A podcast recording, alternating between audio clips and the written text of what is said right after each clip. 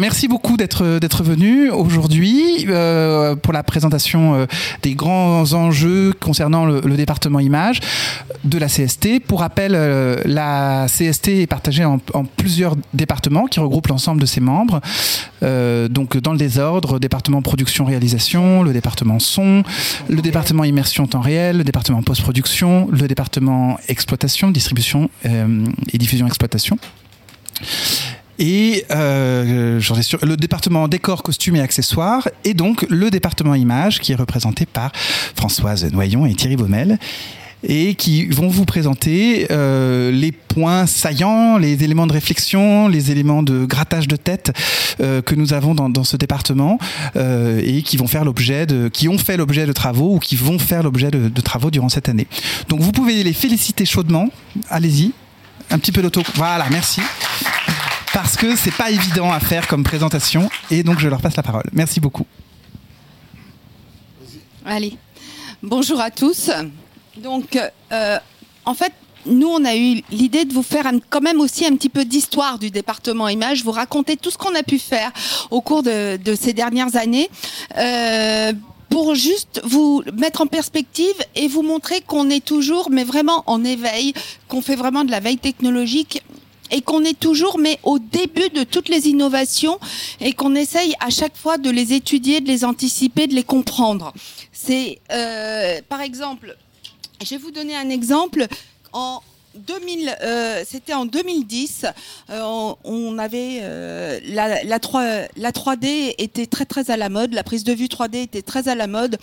Personne ne savait toujours très bien comment euh, ça fonctionnait, et on avait organisé un événement à l'espace Cardin en faisant venir absolument tous les acteurs de la prise de vue en relief et en plus, on avait réussi à faire venir des gens qui normalement se bouffaient le nez et on avait réussi à faire que le déroulé fasse euh, qu'il n'y ait pas eu de problème. Et euh, lors de cet événement à Cardin, 300 personnes sont venues et les retombées ont été très très euh, importantes. Donc, on a travaillé, on a été aussi parmi les premiers à travailler sur les codecs de compression en HD, euh, notamment les codecs en intra. On a euh, travaillé sur les premières luttes euh, avec le département laboratoire, et ça, les premières luttes look at table, et ça, c'était déjà dès 2009 et 2010. Et donc, c'est pour vous dire que nous sommes, enfin voilà, on est toujours, toujours au début des choses. Et on a étudié dès 2011 on a étudié les caméras euh, grand capteur. À l'époque, c'était l'Alexa Studio, la F65, l'arrêt d'Epic. On a euh, euh, profité de retours d'expérience de, de, chefs opérateurs de renom comme euh, Michel Abramovich. Et on a dès 2011, on a déjà étudié les possibilités et le fonctionnement de l'étalonnage des rushs en tournage. Donc, euh, et c'était quelque chose qui était euh, très très nouveau à l'époque. De même que a, il y avait d'autres caméras qui étaient en vogue à l'époque. C'était les, les, toutes petites caméras à grand capteur, comme la PS Cam X35 de PS Technique, et on s'était aussi euh, penché sur la question. On a aussi accompagné les débuts de l'IMF. Alors IMF, Interoperable Master Frame et euh, les débuts des normes de, du cinéma numérique. Avec le cinéma numérique aussi, il y avait euh, quelqu'un qui était un permanent de la CST à l'époque, qui s'appelait Ripampton O'Neill, qui avait euh, mis au point des mires de couleurs de manière à ce que l'étalonnage soit facilité et qu'on retrouve euh, les bonnes couleurs du tournage euh, à l'étalonnage. Et on avait fait euh, des essais aussi avec les mires de, de RIP. On avait aussi étudié dans, la série aussi petite caméra à grand capteur, la Sony F3 la Panasonic AF101 qui était mais vraiment qui venait de sortir et on s'était aussi penché dès 2011 sur les premiers écrans OLED. Donc, euh, euh, c'est pour vous dire que, voilà, on, est toujours, mais alors vraiment, toujours en, en éveil. Et je rebondis là-dessus en disant qu'une des particularités justement de la CST, c'est qu'étant un organisme indépendant et une, association de techniciens venant de différents univers, les constructeurs de matériel acceptent de se réunir dans un même endroit en public et de répondre aux mêmes questions les uns et les autres. Donc de par notre statut, on a effectivement, on est entre guillemets, comme, comme le dit euh, souvent Françoise, on a un peu le territoire suisse du, euh, de la profession et du coup on peut facilement faire discuter des constructeurs concurrents entre eux ou les amener autour de la même table pour et du coup pareil pour les essais on obtient assez facilement du matériel de tous les fabricants pour tester leurs outils. Oui, je dis toujours que le département image de la CST est un endroit œcuménique. voilà. Mais euh, aussi, au début du, cinéma numérique, euh, il y a eu un métier qui est apparu, c'est le Digital Image Technician. Et nous avions fait, euh, dès le début du métier de, de DIT, comme on dit, une réunion en 2012-2013 sur le métier de Digital Image Technician. Réunion qui n'avait pas été très très bien perçu par nos amis chefs opérateurs à l'époque et qui euh, ensuite euh, sont revenus en nous disant oui, en fait, vous aviez raison parce que c'est quand même la bonne articulation entre le tournage et le euh, laboratoire. Mais alors, y en a quand même un grand, grand fait d'armes dans ces années-là aussi nous avons fait euh, une réunion sur les premiers projecteurs à LED et les premiers appareils de mesure de projecteurs à LED qui s'appellent des spectrophotomètres, de manière à mesurer l'IRC, donc l'indice de rendu des couleurs. Et euh, ce qui nous a donné l'idée, euh, de faire une étude justement sur ces projecteurs à LED qui a été publiée en 2013-2014 et la Cocorico, c'était la première au monde. Et je me souviens que après la publication de cette étude, lorsque je me promenais sur les stands de l'IBC à Amsterdam, les fabricants de projecteurs à LED me disaient Ah, mais la CST, quand est-ce que vous refaites une autre étude euh, sur les projecteurs à LED? Donc, vraiment, le côté œcuménique, la CST, on a le droit de tester, de donner notre avis. Bon, un petit peu comme le 60 millions de consommateurs, bon, si vous voulez, mais. Euh, c'est un petit peu, euh, un petit peu l'idée. Et là, je passe un peu le relais à mon Thierry.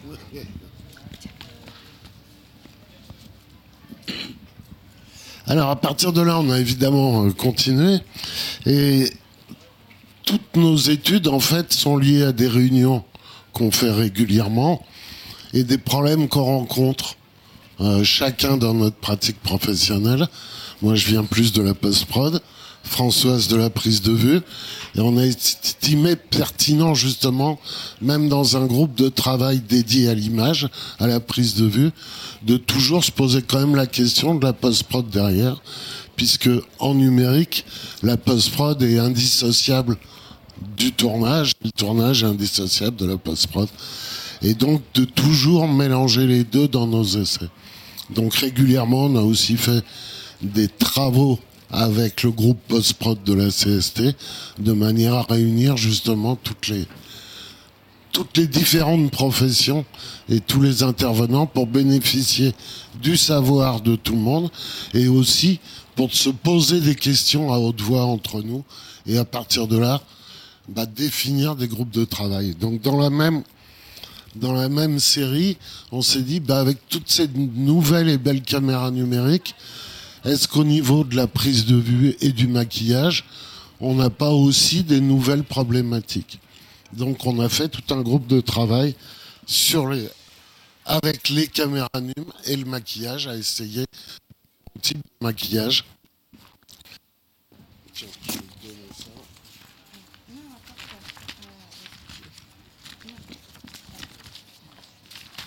C'est dans quel sens? Oui, c'est noté.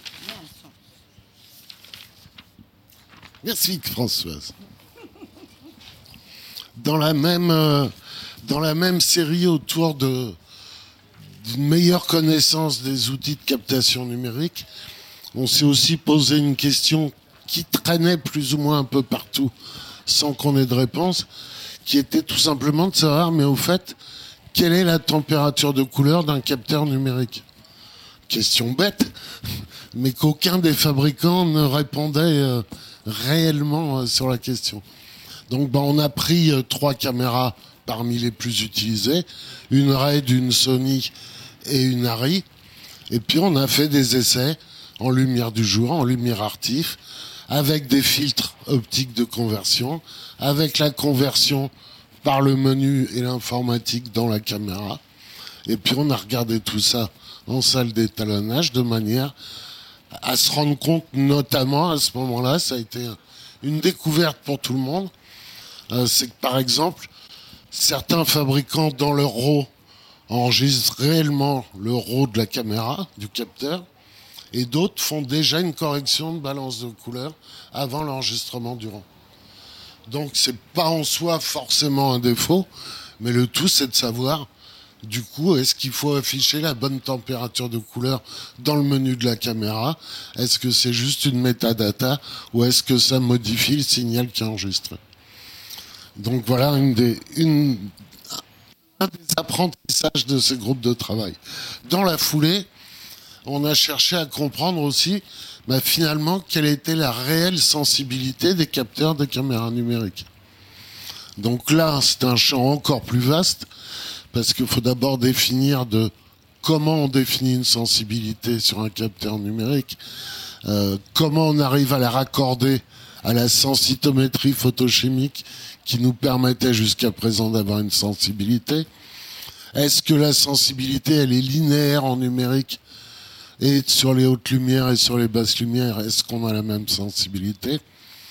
Et puis avec derrière des grandes bagarres d'experts que nous ne sommes pas, euh, pour définir justement, mais comment on définit la sensibilité d'une caméra numérique. Donc on a travaillé avec quelques maîtres, on va dire, de la sensitométrie numérique euh, en France, donc avec Lou Lumière, avec l'INA, et on a sorti tout un dossier sur la comment définir la sensibilité des capteurs en numérique. Et tous ces dossiers sont tous évidemment disponibles sur le site de la CST. Une autre petite question qui nous est arrivée aussi euh, régulièrement, c'est qu'on a tous eu au début des caméras numériques la sensation qu'on avait plus de strobe dans l'image en numérique qu'on en avait en film avant. Donc on a aussi fait des essais comparatifs film, caméra numérique, avec différents types de caméras pour essayer d'avancer sur ce dossier-là. Et alors là, on a eu la conclusion a été que en fait, le meilleur moyen d'éviter la strobe, c'était d'avoir un obturateur mécanique. et ouais. Et en fait, parce qu'on a essayé avec les caméras numériques, et à l'époque, la seule caméra numérique qui avait un obturateur mécanique, c'était l'Alexa Studio et c'était l'Alexa Studio qui avait le moins de problèmes de strobe. Ça n'a pas été tellement suivi par les constructeurs, clairement. Mais c'est vrai que c'est une complication supplémentaire, c'est une perte de lumière, enfin c'est c'est une tannée quoi pour un constructeur de caméra. S'il peut s'en passer, c'est sûr que que c'est mieux. Mais aujourd'hui, on est toujours confronté à ce problème de stroboscopie avec des annonces des constructeurs à chaque nouveau modèle qu'il y a une nouvelle façon de vider le capteur qui permet d'avoir moins de strobe, etc. Mais je dirais en gros, on n'a pas beaucoup progressé sur ce. Ah non, non, non. Euh, la, meilleure solution est toujours l'obturateur mécanique, malheureusement. Mais elle est compliquée à mettre en œuvre. Sauf qu'il n'y a plus de caméra numérique avec un obturateur. Voilà, il n'y en a plus. voilà. Personne ne l'a appliqué. Ouais. Malheureusement, non. Là, pour une fois, nous avons prêché dans le désert. Ça arrive rarement, mais pour une fois. non, mais économiquement, je pense que pour un constructeur de caméra, si s'il est le seul à mettre un obturateur, il s'amène tellement de problèmes supplémentaires et ça coûte de la lumière, ça coûte de l'argent à mettre au point. Et c'est pas pour autant qu'il vendra plus cher sa caméra. Donc, euh, donc c'est un vœu pieux. Mais quelque part, on ça fait partie d'une base de connaissances commune et qui de toute façon permettra peut-être un jour ou un autre à un constructeur ou un ingénieur chez un constructeur d'avoir une nouvelle idée pour remplacer l'obturateur mécanique qui s'apparentera au même résultat. Mais dis-moi une chose. Dis-moi une chose. Euh, Oui. Il y avait une vieille Aton qui avait deux magasins, un magasin euh, film et un magasin numérique. Oui. Oui, enfin, en Si je me temps, suis pas trompé. enfin, en même temps, elle n'a jamais existé. Ah, Il y a eu un exemplaire. Oui, mais il n'y avait jamais eu le magasin film. Ah bon? I beg Ah, your pardon. Non, non, non, mais j'ai eu la chance de faire partie de, de la post-prod de ces éléments-là. Mais oui, mais une fois... de- Enfin... Mais c'est pour ça, c'était le projet. Mais effectivement, Jean-Pierre a jamais pu aller au bout du projet. quoi. Non, non, c'est là, euh, malheureusement, Daniel, Daniel, non. Euh, c'est un vœu, un, vœu, un vœu pieux, irréalisable. Voilà. Ouais, c'est ramener deux fois le coût de conception d'une caméra sur une seule. Donc économiquement, c'est déjà euh, très compliqué. Et puis ensuite, c'était une, euh, une magnifique idée au début du caméra numérique. Quand on tournait encore plus en film qu'en numérique.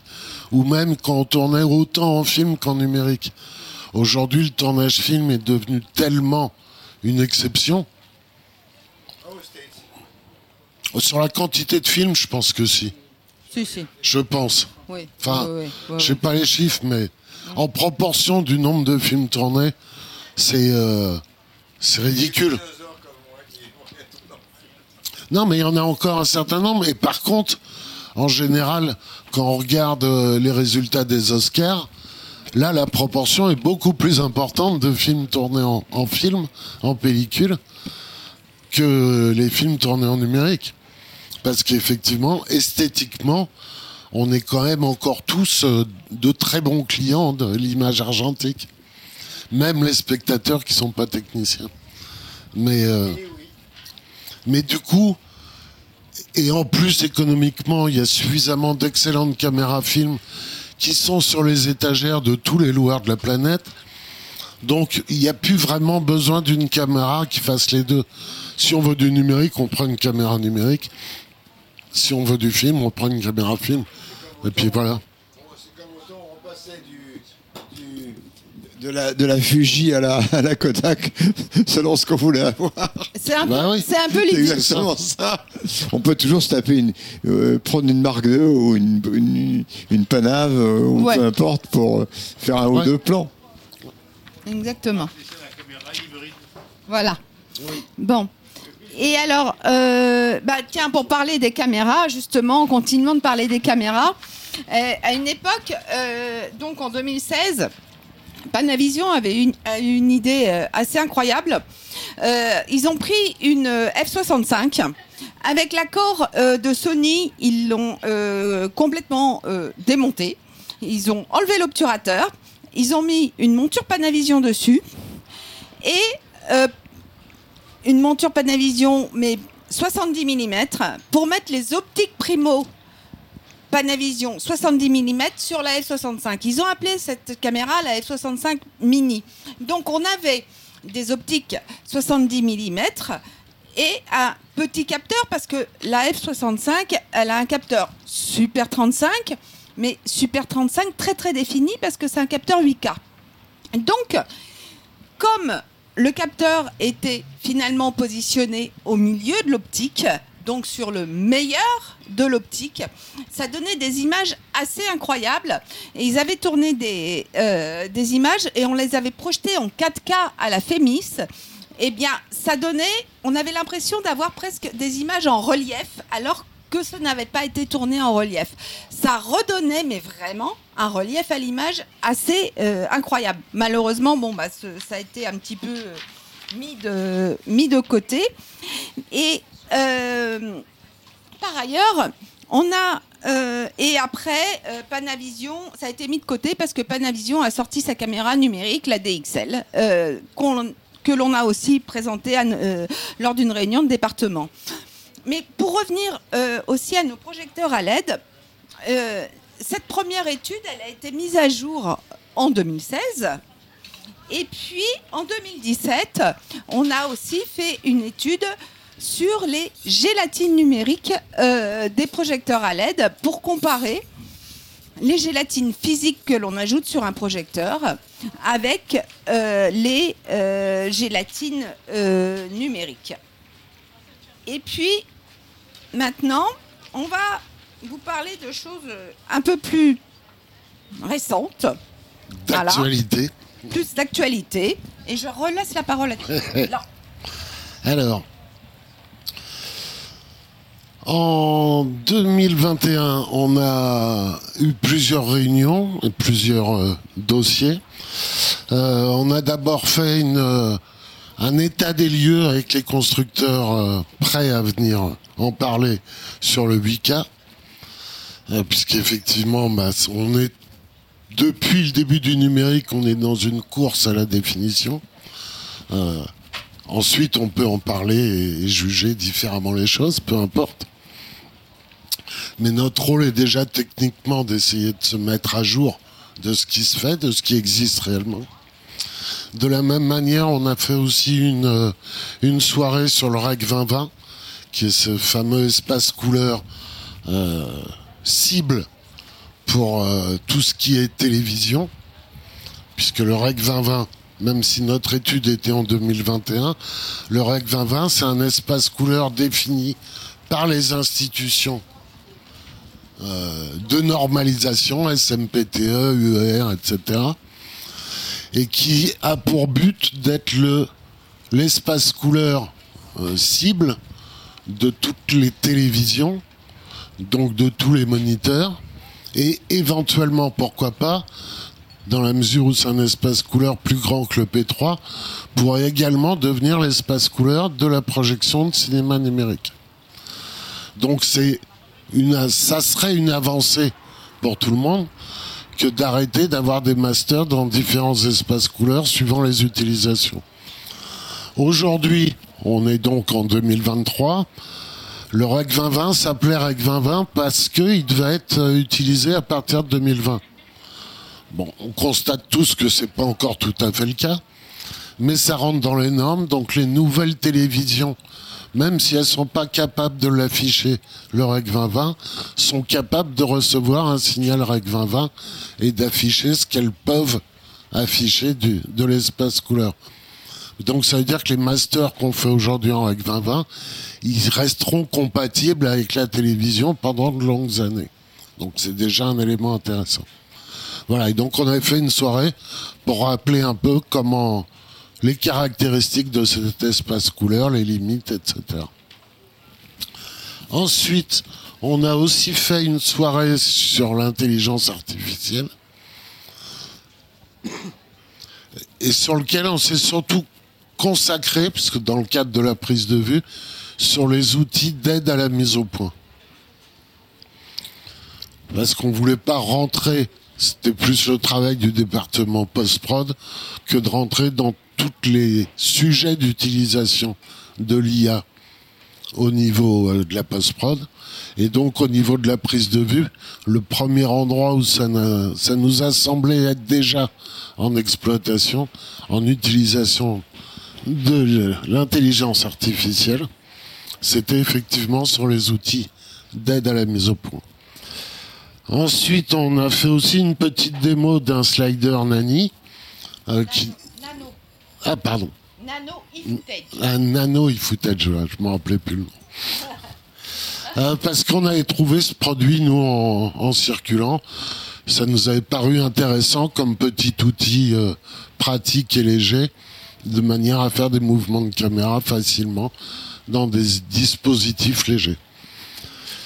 Encore une fois, l'avantage de la CST, c'est que dans tous ces cas de figure, bah, en général, quand on appelle un constructeur en leur disant on aimerait faire une soirée ou, un- ou une étude là-dessus, en général, on a toujours le concours du constructeur.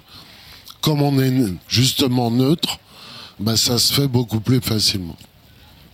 Et aussi, on arrive aussi, comme euh, des fois dans, nos groupes de travail, quand on a besoin de gens euh, très très euh, pointus sur un sujet, ben, ils, sont souvent contents de collaborer avec nous et le font assez, assez volontiers si on leur explique les problématiques que nous rencontrons et nous leur disons que nous avons besoin de leur aide, de leur savoir pour nous aider à répondre à nos questions.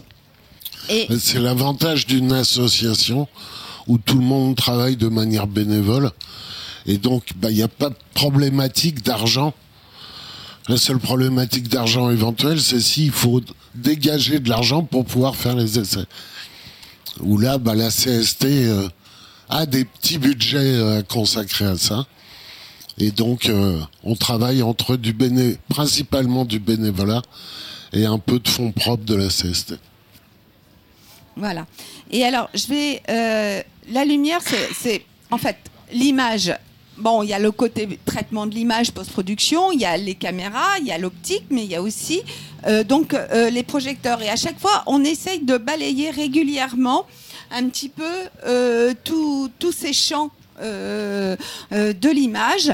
On a fait aussi même deux réunions euh, sur euh, les, tous ces nouveaux outils de lumière qu'on a, tous ces nouveaux projecteurs qui font que la lumière maintenant elle est actrice sur les plateaux.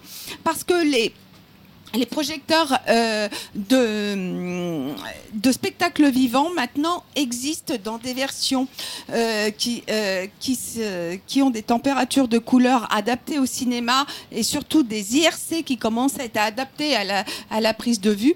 Donc tous ces projecteurs automatisés que l'on peut commander à distance commencent à faire leur leurs leur apparition pardon, sur les plateaux de tournage, de même que les projecteurs à LED que l'on a, les panneaux LED et tous les, les tubes LED, les, enfin, plein de choses, euh, peuvent être ce qu'on appelle matricés, c'est-à-dire produire différents effets et en fait la lumière peut bouger maintenant en tournage. Avant, sur un plateau de tournage, la lumière, on avait placé un projecteur, il était difficile de bouger, de le faire varier.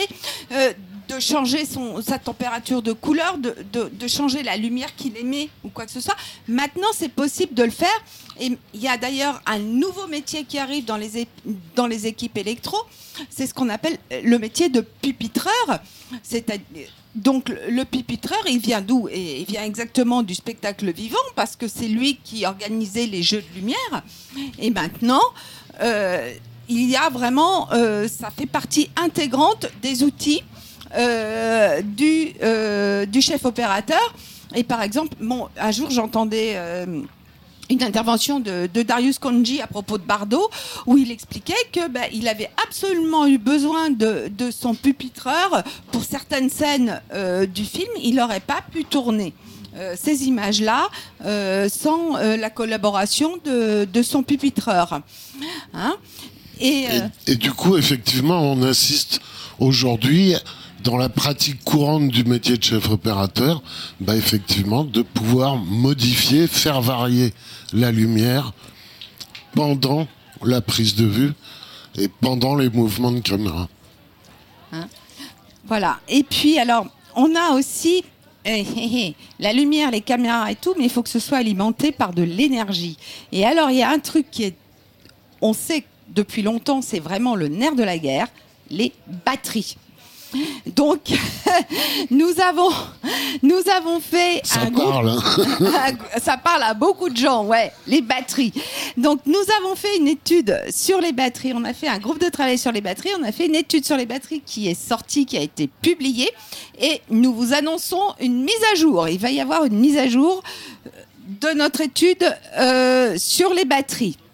Et alors, je reviens sur le côté œcuménique. On a réussi un truc aussi. On était très contents. Euh, parce que euh, cette année, on, a réussi à faire venir euh, Harry et Red lors de la même réunion pour nous présenter chacun leur caméra. On a fait venir donc Harry et Red qui sont concurrents, mais ils ont dit oui, ok, CST, ok, on vient. Et donc, on a pu les interroger sur les caractéristiques de leur caméra. Par ailleurs, avec l'Union des chefs opérateurs, nous avons aussi mis en place euh, un groupe de travail sur un, un sujet un petit peu pointu, c'est les métadonnées des optiques. La manière dont ces métadonnées sont enregistrées, sont transmises, sont récupérées par le labo, par les effets spéciaux. En fait, tout le workflow des métadonnées, parce que c'est quelque chose qui est méconnu, qui est souvent un petit peu négligé. Et euh, donc nous avons un groupe de travail qui est en cours et aussi en collaboration un peu avec euh, Zeiss parce que ils sont un petit peu précurseurs euh, sur le sujet. Ils ont développé un logiciel qui s'appelle le Zeiss Syncraft Mapper et ils sont venus nous en parler, nous le, présenter pour après aider notre groupe de travail. Hein? Oui. prends le micro. qui, qui est donné à la caméra Oui. de projection, Enfin, je vais aller au projecteur, pardon. Ce projecteur, quelle est sa marge d'erreur par rapport, si on imagine que le signal est X, plus ou moins va être l'erreur par rapport à l'optique de projection Qu'est-ce Ah non, qu'on va avoir Je te parle pas de ça. C'est pas, c'est pas ce sur. Parce que tout à l'heure, tu me parlais de température de couleur. Comment ça bouge là-dedans Non, non. Ah non bah, mais sur, ça- sur la projection, il y a des normes euh, qui sont euh, précises. Et à partir du moment où le projecteur est correctement calibré et réglé, euh, il n'y a pas de là, de ce côté-là, Ouais. il y a moyen qu'il n'y ait pas de problème. Il y a moyen qu'il n'y ait pas de problème. Si on fait la maintenance régulièrement, si on le fait sérieusement, si on le fait à chaque fois qu'on change la lampe, si on mesure régulièrement, alors ensuite, entre la vraie vie d'une salle de projection et celle d'une salle d'étalonnage ou du festival de Cannes, on n'est pas effectivement dans les mêmes tolérances par rapport Non, à la norme. je fais un coq à l'âne avec le son. Si tu es tout en haut du palais euh, en projection et que tu es au sol, euh, tout en haut, t'en prends plein la tête et en dessous, t'as juste ce qu'il faut. Eh ben, cette année, il semblerait que c'est pas tout à fait le cas. Bah écoute, en tout cas, moi je, suis pratiquement tout le temps, hein, comme tout le monde, quoi. mais c'est pas le cas. J'ai deux derniers films que j'ai vus où quand j'étais en haut, j'avais été comme une pastèque, en bas sans problème. Parce que moi, j'ai entendu les gens de Dolby dire qu'à l'issue de la calibration de cette année, ils avaient mesuré en bas et en haut. Et- je parle. Ouais, ouais. Et ils disaient que le.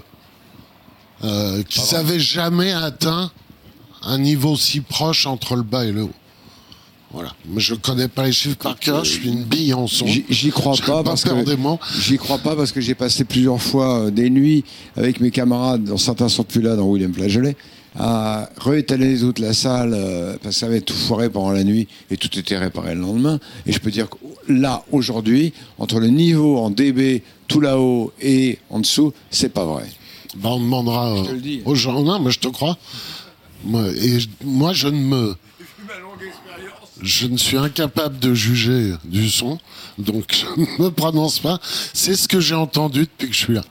Mais donc, par exemple, au niveau de la calibration d'un projecteur, euh, la pratique minimale dans une salle d'exploitation, c'est au moins de le calibrer à chaque changement d'ampoule. C'est le minimum du minimum. Il y a aussi dans les dossiers de la CST qui est en libre service, euh, il y a eu tout un guide qui a été sorti de bonnes pratiques de la maintenance des projecteurs. Donc c'est un, guide déjà pour avoir un avis là-dessus. Et ensuite, d'un point de vue pratique, bah, je moi, quand je m'occupais de la post-prod chez Eclair, on recalibrait tous les projecteurs toutes les semaines. À Cannes, c'est fait tous les soirs. Donc voilà, ensuite, plus on veut un niveau d'exigence et se rapprocher non pas de la tolérance, mais d'être pile poil dans la norme, évidemment, le travail est pas le même et il y a des choses qui sont possibles sur un festival comme Cannes pendant dix jours qui ne sont pas possibles dans la vraie vie d'une salle. Bah oui. Voilà. Mais ce que je veux dire par là, c'est que l'avantage de la diffusion, c'est que c'est normé. Et c'est tout le but d'une normalisation. C'est dire que où que vous soyez dans le monde, vous êtes censé pouvoir voir la même image. Ensuite, on est dans la tolérance ou pas. Et il y a des tolérances pour les salles de travail, dites salles de vision, donc les salles d'étalonnage, et il y a une tolérance plus large pour les salles grand public. Excusez-moi. Alors, ben justement, il y a un truc, c'est que quand on enregistre les images, hein, euh, on obtient en tournage, on obtient des roches. Et les roches, il faut les conserver, les sauvegarder. Et nous, le département images, enfin surtout Thierry et moi, plus d'autres membres du département images, nous avons participé à l'élaboration de la RT 030, justement, sur euh, la conservation des roches en tournage et la sauvegarde des roches. Oui, le, le but c'était d'établir les bonnes pratiques minimales si on va avoir une chance de ne pas perdre nos roches avant la fin de la fabrication du film. Ça paraît idiot de le dire comme ça, mais malheureusement c'est une réalité. Voilà. Et alors maintenant, on va vous parler de nos projets parce qu'on n'en manque pas. alors, on a euh, un groupe de travail qui est en cours de route encore sur avec nos projecteurs à LED. Tiens, on aime bien, on les aime bien. Euh, là, c'est un groupe de travail qui euh, essaye, enfin qui étudie la différence de rendu de lumière sur les pots entre les projecteurs à LED, les projecteurs tungstène et les projecteurs HMI. Voilà. Donc il y a eu une première ses- session de tournage de fait. Il y en aura certainement d'autres. Et euh, en fait, alors là, c'est une étude qui est technique, mais qui est aussi totalement subjective, puisque c'est de l'artistique, c'est la- l'appréciation du rendu sur les pots. Mais nous, on n'oublie pas que, bah, oui, c'est de la technique, mais c'est toujours au service de l'art et on a toujours notre côté artistique qui vient nous, euh, nous prendre par la manche et qui nous dit euh, euh, n'oublie pas. Donc, voilà. On a aussi en projet un groupe de travail. Maintenant, nous avons des caméras qui ont des doubles sensibilités. C'est-à-dire, par exemple, 800 et 1200 ASA ou 800 et 1500 ASA. Et en fait, on se pose la question de savoir l'influence que ça peut avoir sur la texture de l'image euh, si on travaille en base euh, élevée ou euh, à, à 800 ASA. Donc, on, va, on a un projet là de faire des tests pour voir ce que, ce que ça raconte.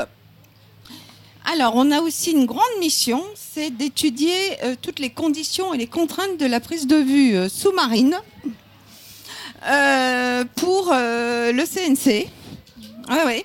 Donc, nous allons nous adresser, aller enquêter auprès de tous les acteurs du domaine euh, pour euh, bah, essayer de faire un, un dossier euh, un petit peu Ah. complet. Un état des lieux de ce qui, de ce qui est disponible et de ce sur quoi travaillent les loueurs euh, aujourd'hui dans ce domaine-là. Voilà. On a en projet aussi euh, bah, encore euh, de faire une journée en collaboration avec un loueur, de faire une journée du département image euh, à l'automne qui va s'appeler la journée très laide.